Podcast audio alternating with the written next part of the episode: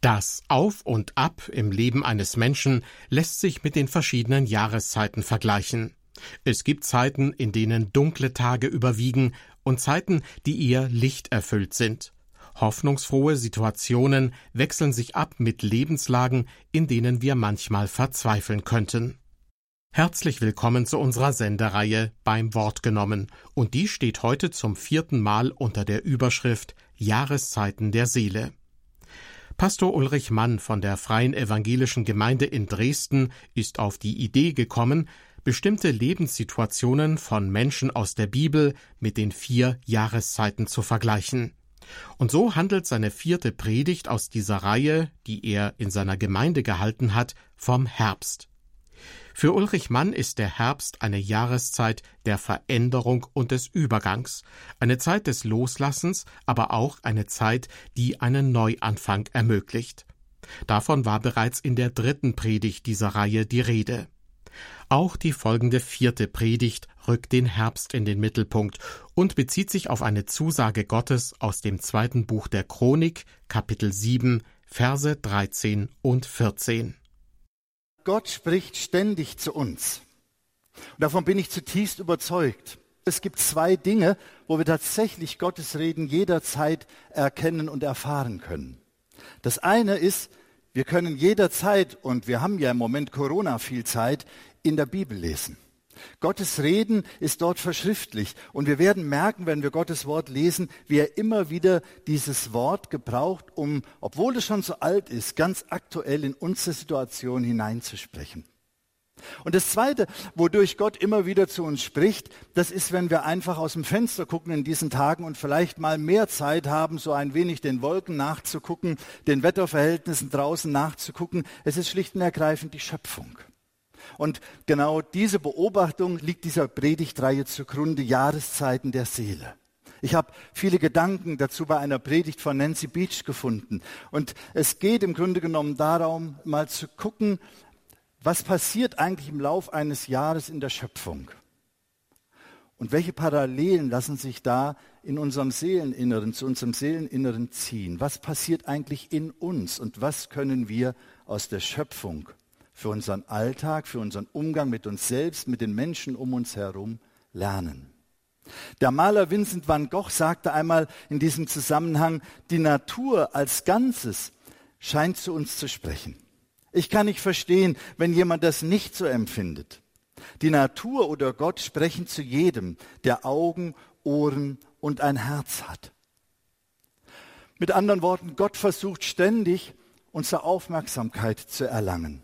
Und er macht es auf ganz unterschiedliche Art und Weise. Und die Frage ist immer, ob wir hörbereit sind, ob wir bereit sind, uns auf dieses Reden Gottes einzulassen. Und so kann Gott selbst auch diese Corona-Krise gebrauchen, um in unser Leben hineinzusprechen, um im Gespräch mit uns zu sein. Wir nutzen die vier Jahreszeiten und ziehen immer wieder Vergleiche von dort in unser Leben. Und dabei steht der Winter, den wir noch vor uns haben, für eine Zeit der Trauer und für eine Zeit auch dessen, wo wir einfach nochmal ja Verlust vielleicht in besonderer Weise empfinden. Wir haben uns bereits den Frühling schon angesehen als eine Zeit, die so voller Energie, voller Elan, voller Sonne ist. Wir haben uns auch schon den Sommer angeschaut, diese Zeit des Feierns, des Sonnetankens, wo wir uns einfach fit machen für den nächsten Winter. Den Herbst, diese Zeit der Veränderung, wo wir vielleicht auch mal ein Stückchen Bilanz ziehen. Feststellen, das war gut, das hat unser Leben Frucht gebracht. Aber vielleicht auch feststellen, Mensch, das war nicht so besonders hilfreich. An der Stelle braucht es wirklich eine Neuausrichtung. Vielleicht sogar feststellen, an der Stelle bin ich mir, bin ich anderen, bin ich Gott, bin ich seiner Schöpfung etwas schuldig geblieben. Mir sind zwei Bibelverse in der letzten Zeit dazu immer wieder einmal begegnet. Zwei Bibelverse, von denen ich denke, dass sie es einerseits in sich haben, weil sie einen schon auch ermutigen, mal ehrlich zu sich selbst zu sein. Vielleicht auch manche schmerzvolle Selbsterkenntnis nach oben spülen aber die dann auch sagen, und es gibt die Möglichkeit, mit Gott Dinge zu bereinigen und in eine neue Zukunft aufzubrechen. Ich möchte auch auf ein paar Dinge zu sprechen kommen dabei, die mir schon seit langem auf dem Herzen liegen. Das hat mit dieser Pandemie überhaupt nichts zu tun. Beobachtungen, die ich schon lange mache, wo ich schon lange am Fragen bin, Herr, sind wir als dein Volk, als Menschen, die auf dich ausgerichtet leben, wirklich noch so unterwegs, wie du dir das wünschst? Oder haben wir hier und da vielleicht diesen Weg, den du mit uns gehen möchtest, verlassen? Vielleicht spricht dich das ein oder andere von dem, was ich sage, heute überhaupt nicht an. Das ist für mich überhaupt nicht schlimm. Dann ist es vielleicht für dich auch nicht dran. Dann tu es einfach als das mittelalterliche Gerede eines mittelalterlichen Typen einfach auf die Seite und gut ist. Aber vielleicht gibt es auch Dinge, wo du sagst, wow, könnte es sein, dass Gott an der Stelle jetzt wirklich seinen Finger auf eine wunde Stelle in meinem Leben legt. Vielleicht ist dann in deiner Seele Herbst angesagt. Zeit, was zu verändern. Und dann lass uns gemeinsam heute Morgen schauen, wie wir gut durch diesen Herbst kommen können. Okay? Hier also das, was Gott einst zu seinem Volk sagte. Wir können das in 2. Chronik 7 in den Versen 13 und 14 finden.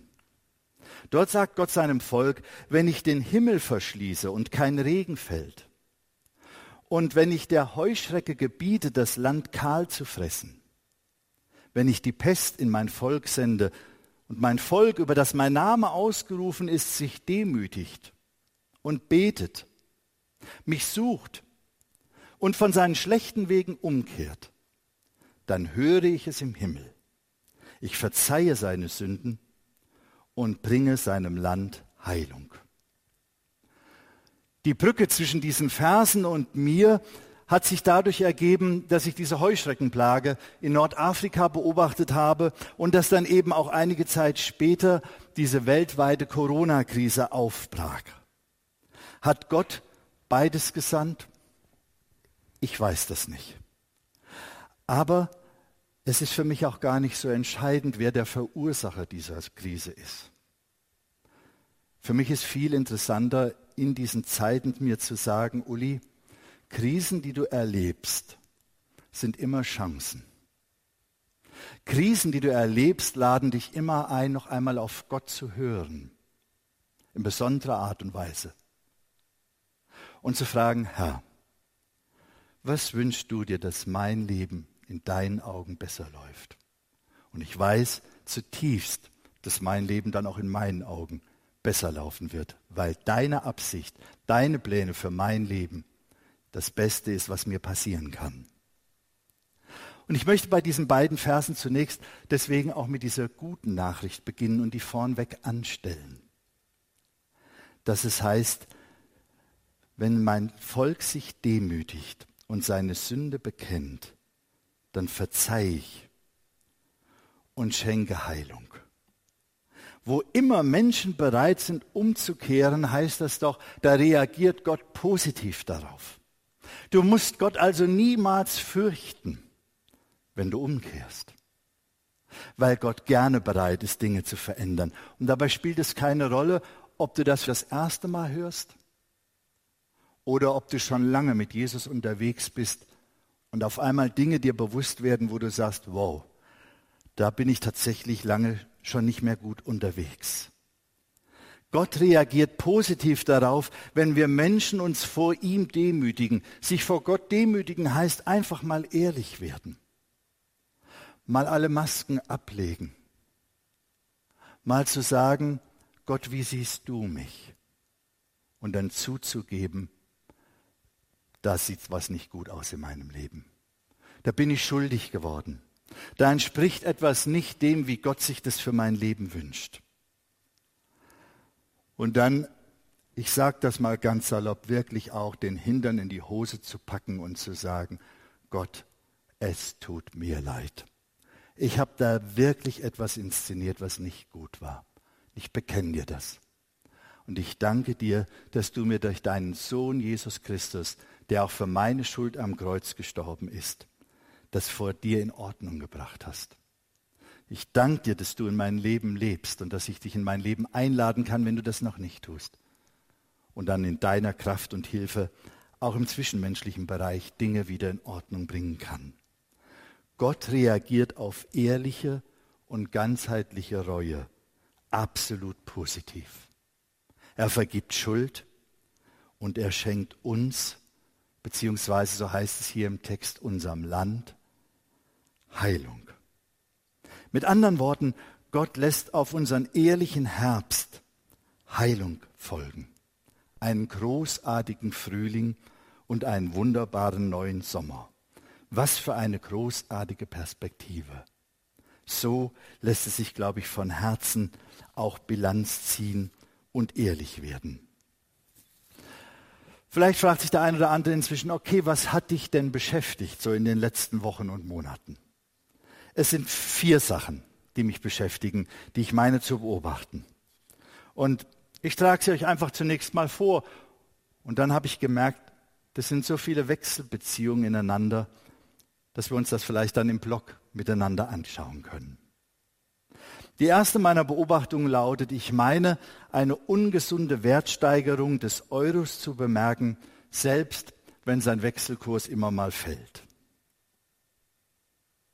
Die zweite Beobachtung, ich meine, eine Verknappung der Zeit festzustellen, obwohl die Tage immer noch 24 Stunden haben.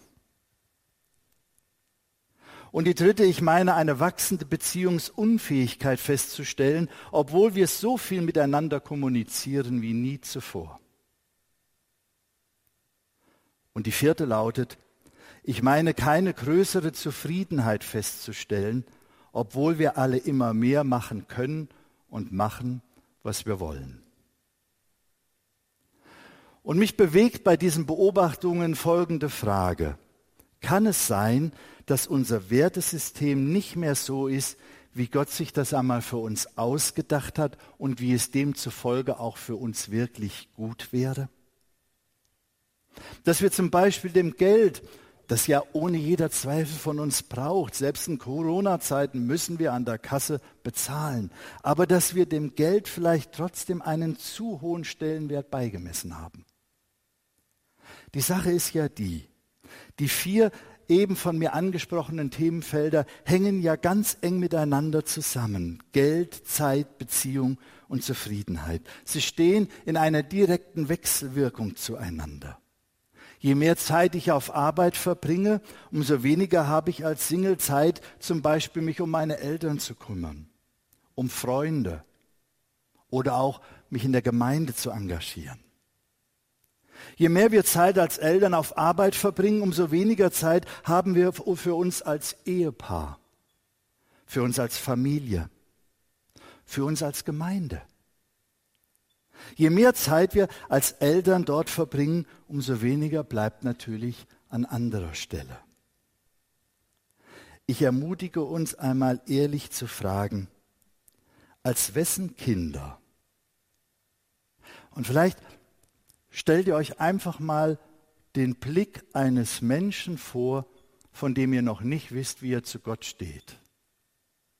Als wessen Kinder würde der dich in deinem Umgang mit Geld, Zeit, Beziehung und Zufriedenheit wahrnehmen?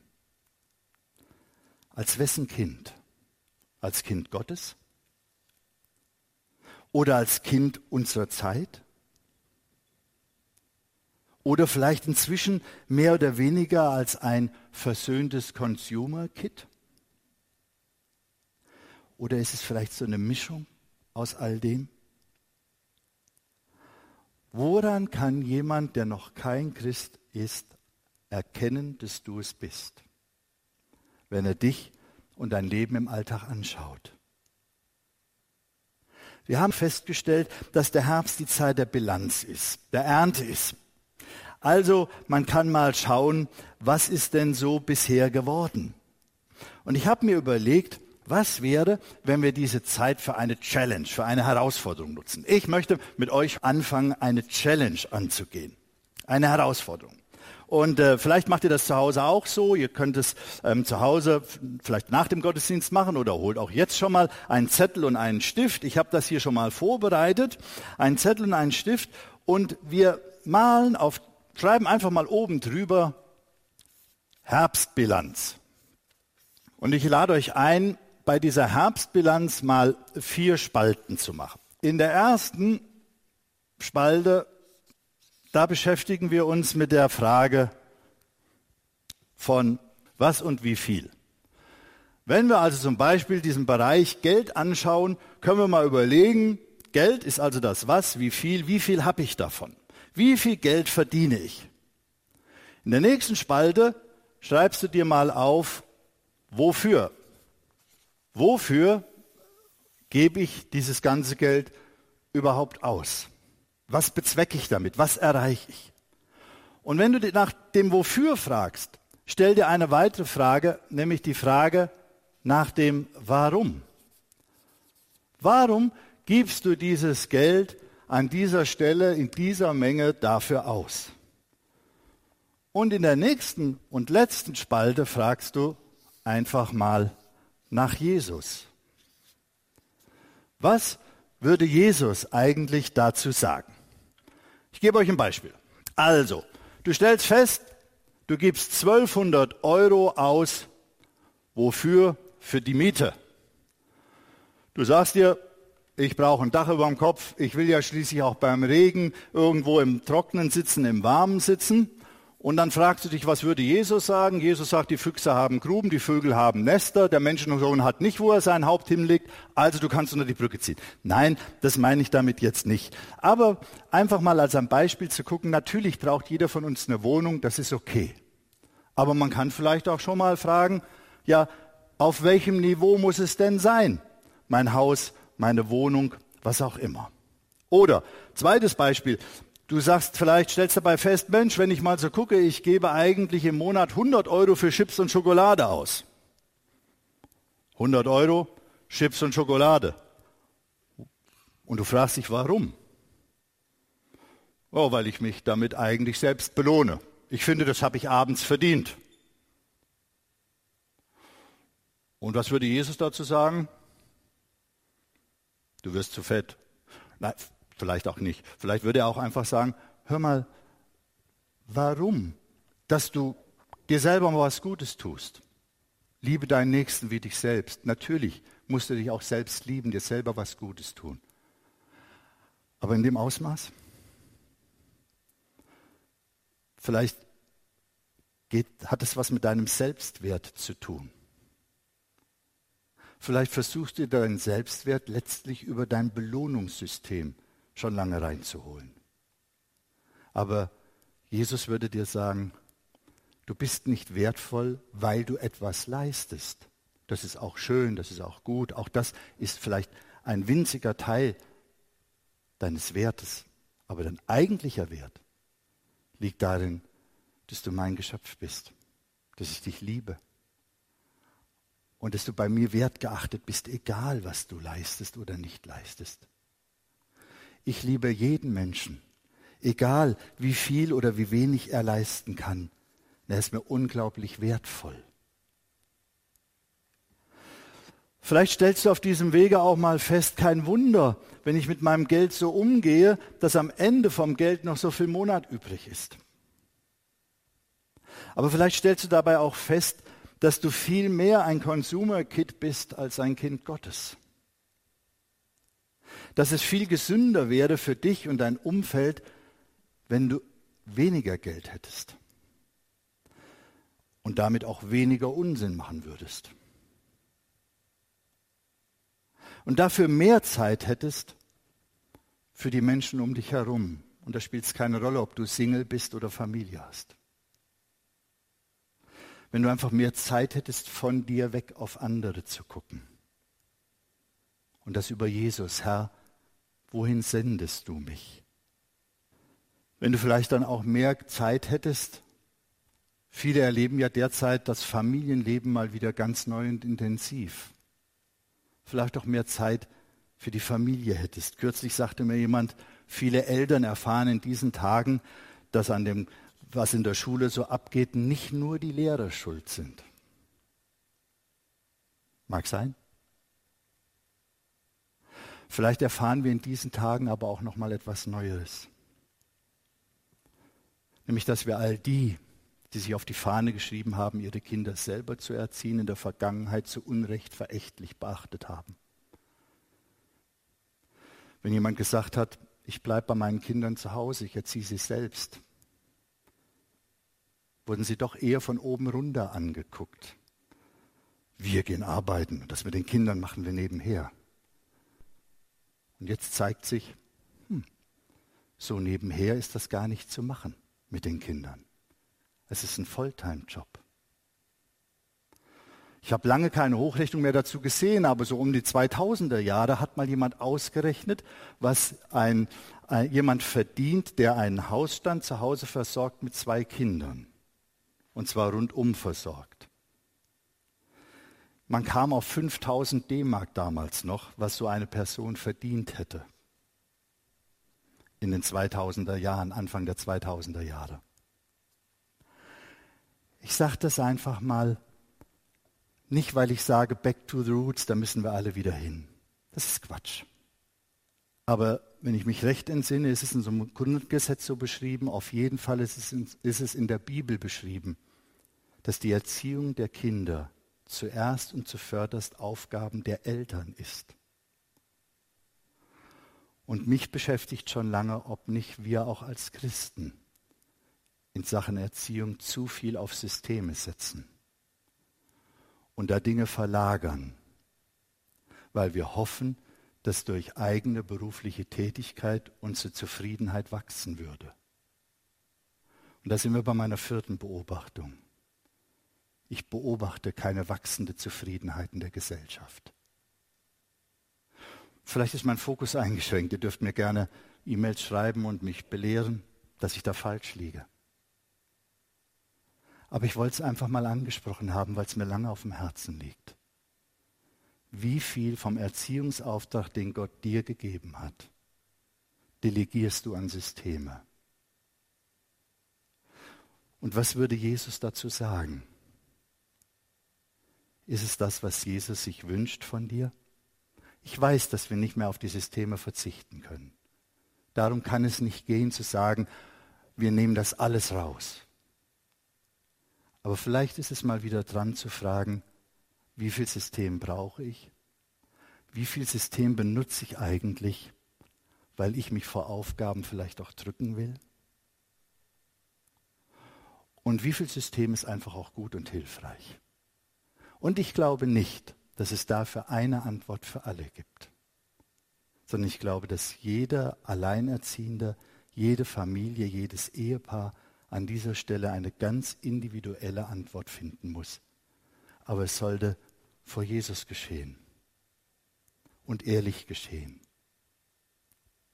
Vielleicht gehört dazu auch so eine Erkenntnis wie, eigentlich halte ich es zu Hause mit meinen eigenen Kindern gar nicht auf Dauer aus.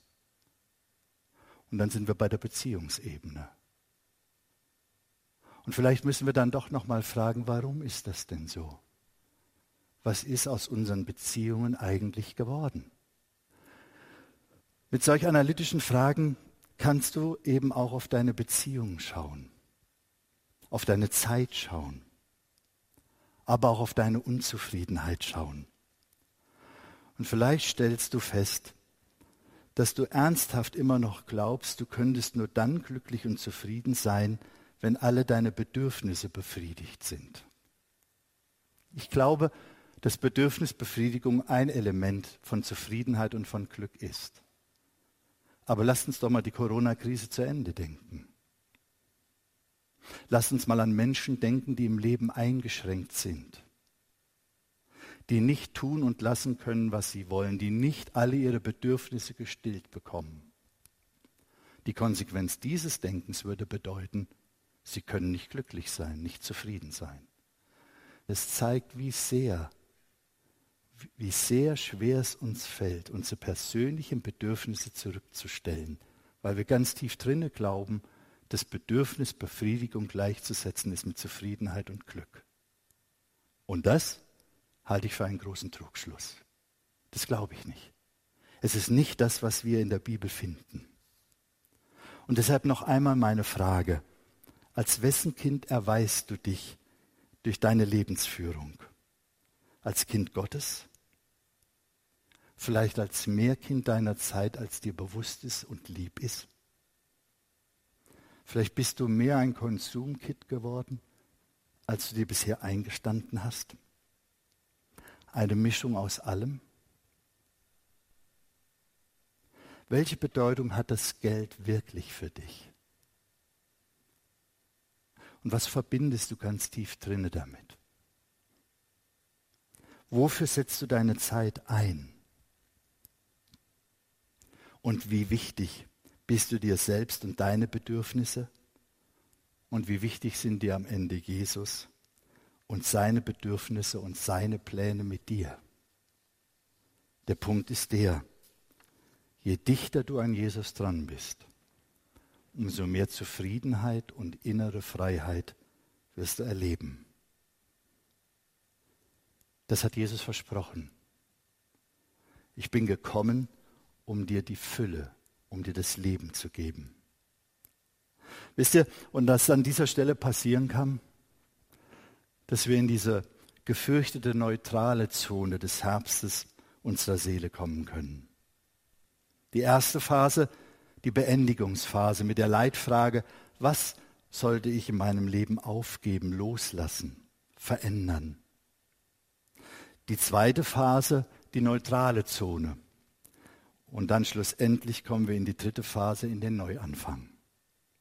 Und diese zweite Phase, diese neutrale Zone, ist absolut wichtig, aber eben manchmal total schmerzhaft. Weil wenn wir sie ernsthaft durchlaufen, und im Spiegel Jesu durchlaufen, sehen wir plötzlich, wie wir wirklich sind. Und wie haben wir uns vor anderen verkauft? Mal ehrlich.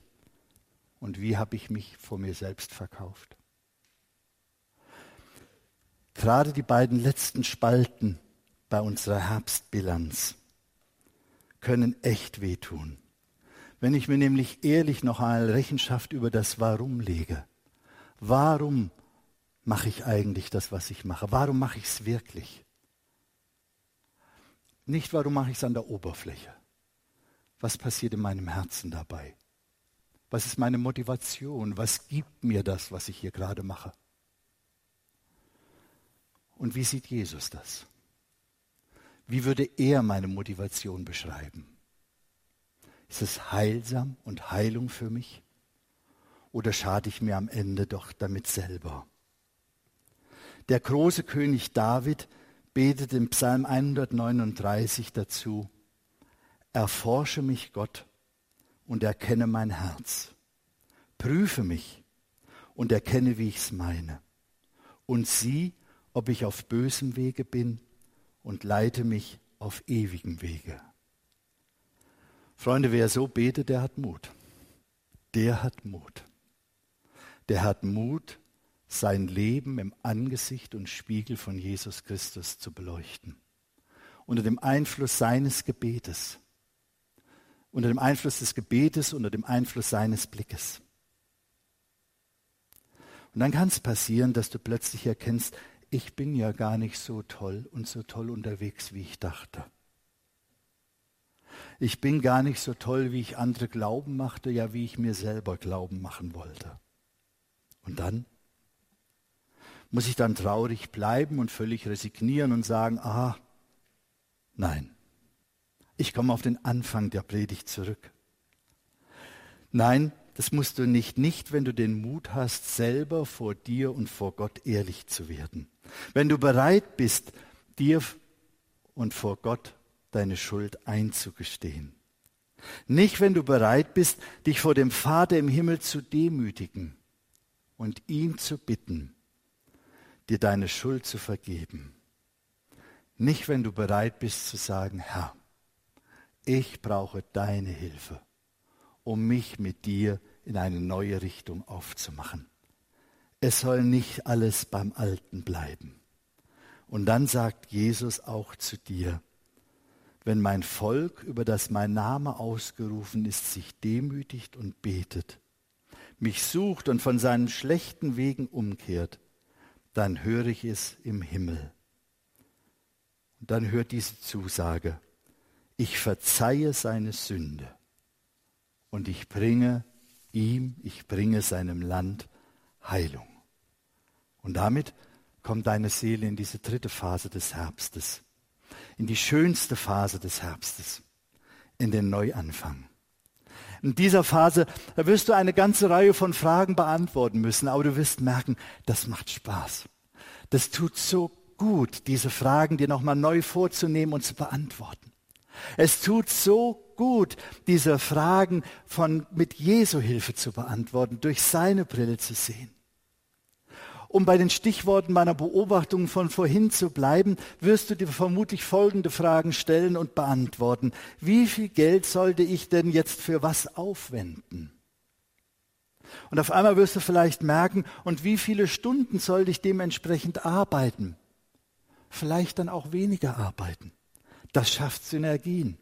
Wenn zwei Partner plötzlich vielleicht sagen, ich gehe von einer 100% Stelle auf eine 75% Stelle, haben wir plötzlich 20 Stunden die Woche mehr Zeit plus Fahrtwege. Wie viele Schwerpunkte soll ich in meinem Leben setzen? Und welche sollten es sein? Wer nimmt mir die Angst davor, selber im Leben zu kurz zu kommen, so dass ich zu mehr du und zu weniger ich komme und meine Beziehungen dadurch heiler werden. Und wenn Zufriedenheit nur zu einem gewissen Teil aus der Befriedigung meiner Bedürfnisse herrührt, wo finde ich sie dann? Wo kommt sie dann her? Und du wirst merken, dass du die Antworten auf diese Frage davon abhängen, wem du wirklich vertraust. Und genau das ist die Leitfrage dieser dritten Phase. Wem vertraue ich? Wem wirst du vertrauen? Wer darf in Zukunft in dein Leben wirklich hineinsprechen? Unser Vater im Himmel bietet sich dir hier an. Er sagt, wenn mein Volk, über das mein Name ausgerufen ist, sich demütigt und betet, mich sucht und von seinen schlechten Wegen umkehrt, dann höre ich es im Himmel. Ich verzeihe alle seine Sünden und bringe seinem Land Heilung. Oder wie Jesus es ausgedrückt hat, wir können das in Johannes 14, Vers 1 nachlesen, erschreckt nicht, habt keine Angst, vertraut auf Gott und vertraut auf mich. Verdient der Vater im Himmel, verdient Jesus Christus unser Vertrauen? Ich bin davon überzeugt, dass sie unser Vertrauen zutiefst verdienen. Denn wenn Gott und wenn Jesus einen deiner Pläne durchkreuzt, dann tut er das auf der Basis des Kreuzes. Des Kreuzes, an dem er für dein Versagen, für deine Fehler, genauso wie für mein Versagen und meine Fehler, in dem er für unsere Schuld aufgekommen ist und sie bezahlt hat. Und wenn wir unsere Schuld ihm bringen, dann nimmt Jesus sie und sagt, ich habe bezahlt. Sie ist dir vergeben. Jetzt lass uns über deine Zukunft reden. Und damit hat er selbst die Grundlage dafür gelegt, dass er dir deine Schuld und deine Fehler vergeben kann und dass er dich heilen kann. Und mit dir in einen neuen Frühling und in einen neuen Sommer gehen kann. Du an seiner Hand. Er hält dich. Er zeigt dir einen neuen Frühling und einen neuen Sommer.